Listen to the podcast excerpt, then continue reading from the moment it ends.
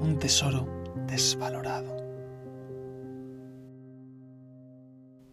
Por lo general, cuando reflexionamos acerca de qué nos gusta de otras personas, a menudo llenamos esa respuesta con virtudes y atribuciones que van desde la belleza, la inteligencia o la afectuosidad, hasta el sentido del humor, la forma de expresarse o el carácter. Pero entre esas virtudes y atribuciones, rara vez se encuentra el esfuerzo, como si no estuviese a la altura del resto de ellas.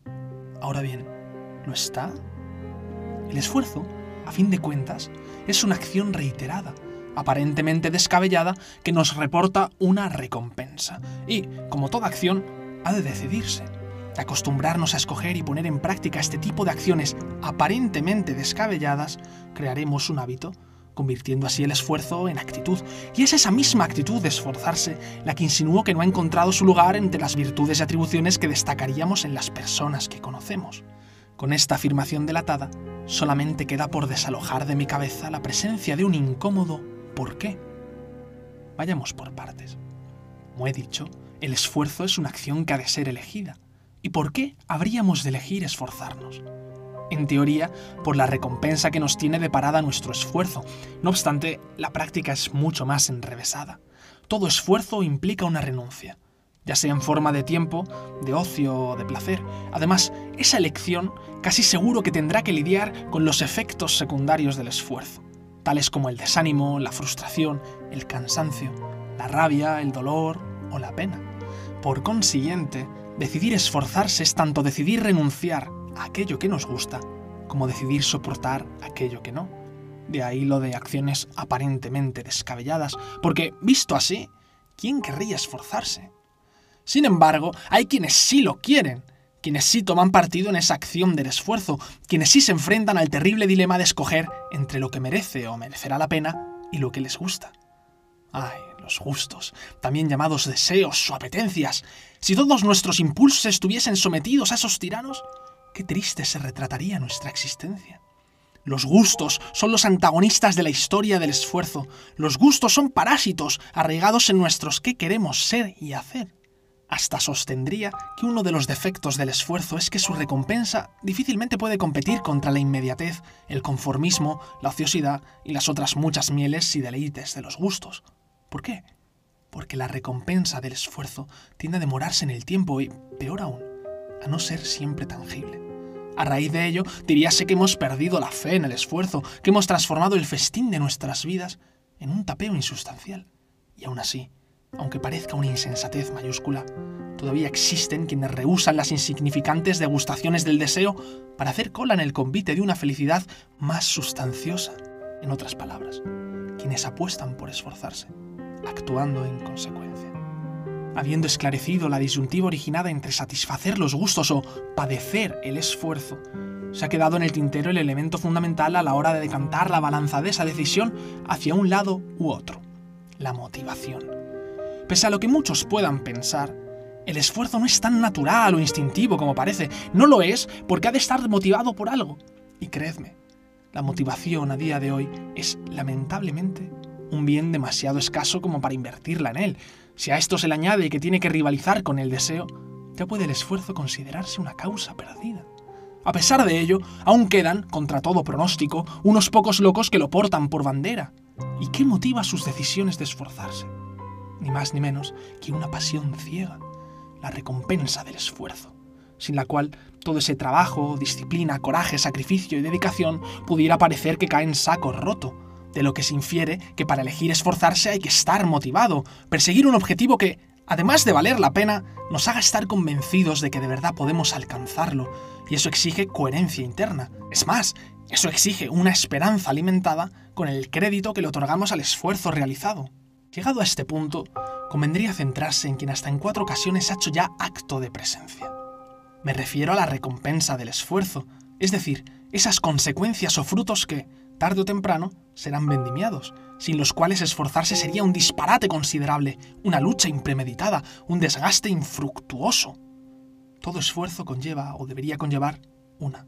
Como este únicamente es aplicable a aquello que cuesta, no en términos monetarios, sino en términos de empeño, privación y sacrificio, Dicha recompensa puede ser de toda índole, porque el esfuerzo puede ser empleado desde la decisión volitiva de mejorar constantemente, hasta en el ejercicio incesante de desvivirse por los demás, pasando por el sudor de las responsabilidades personales y laborales y llegando a las exigencias de cualquier tipo de compromiso, sea la recompensa que sea. Todo esfuerzo desemboca, por fuerza, en la construcción personal, en el robustecimiento del pensar, del sentir, del decir y sobre todo, del hacer. Alguien que se esfuerza no pone a prueba sus límites, los supera. Por ende, la mayor recompensa o premio que se deriva del esfuerzo no es aquello que lo ha motivado, que también, es el proceso en sí. Por eso el esfuerzo es un tesoro. Ya pueden ser muchas y variadas las fuentes de motivación o finalidades por las que se origina, pero el proceso será siempre el mismo. Esforzarse. ¿Para qué? Para lo que sea. ¿Cómo? Insisto, esforzándose. Justo aquí es donde entra la peculiaridad del esfuerzo como actitud. A base de alcanzar sus costosas pero incomparables recompensas, quienes se esfuerzan comienzan a asimilar el esfuerzo como el único modus operandi de sus acciones.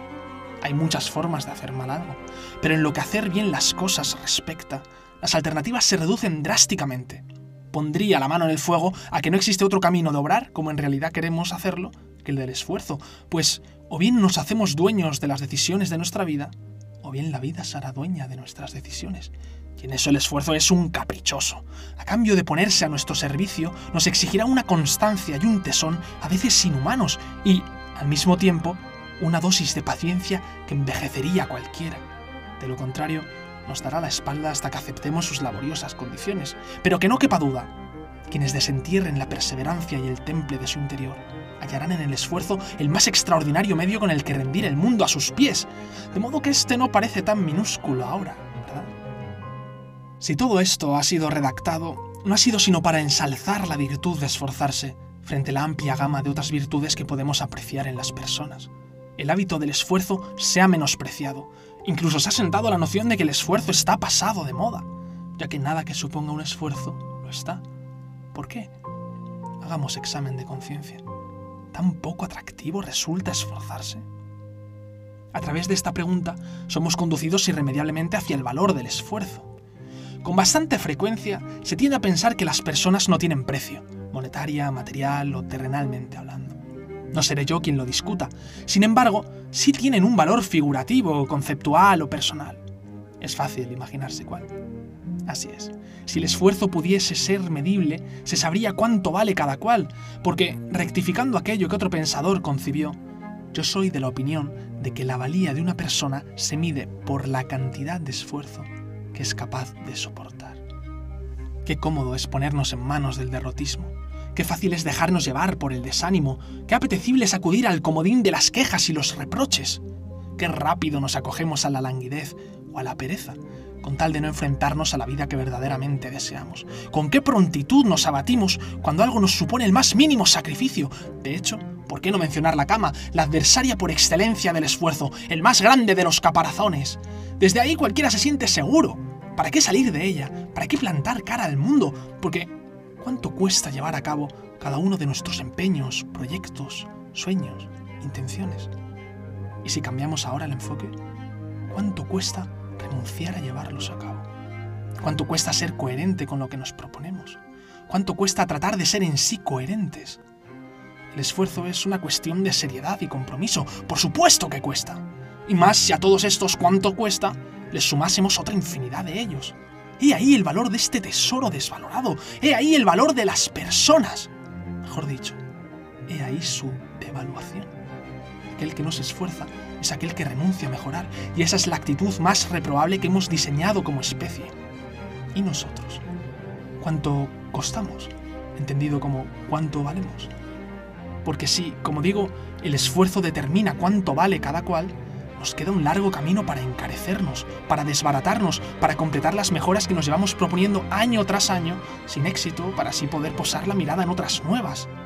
Sí, nuestras vidas están llenas de rotos, pero nunca sobran los remiendos. Por tanto, no rehusemos esforzarnos y seremos la mejor versión de nosotros mismos.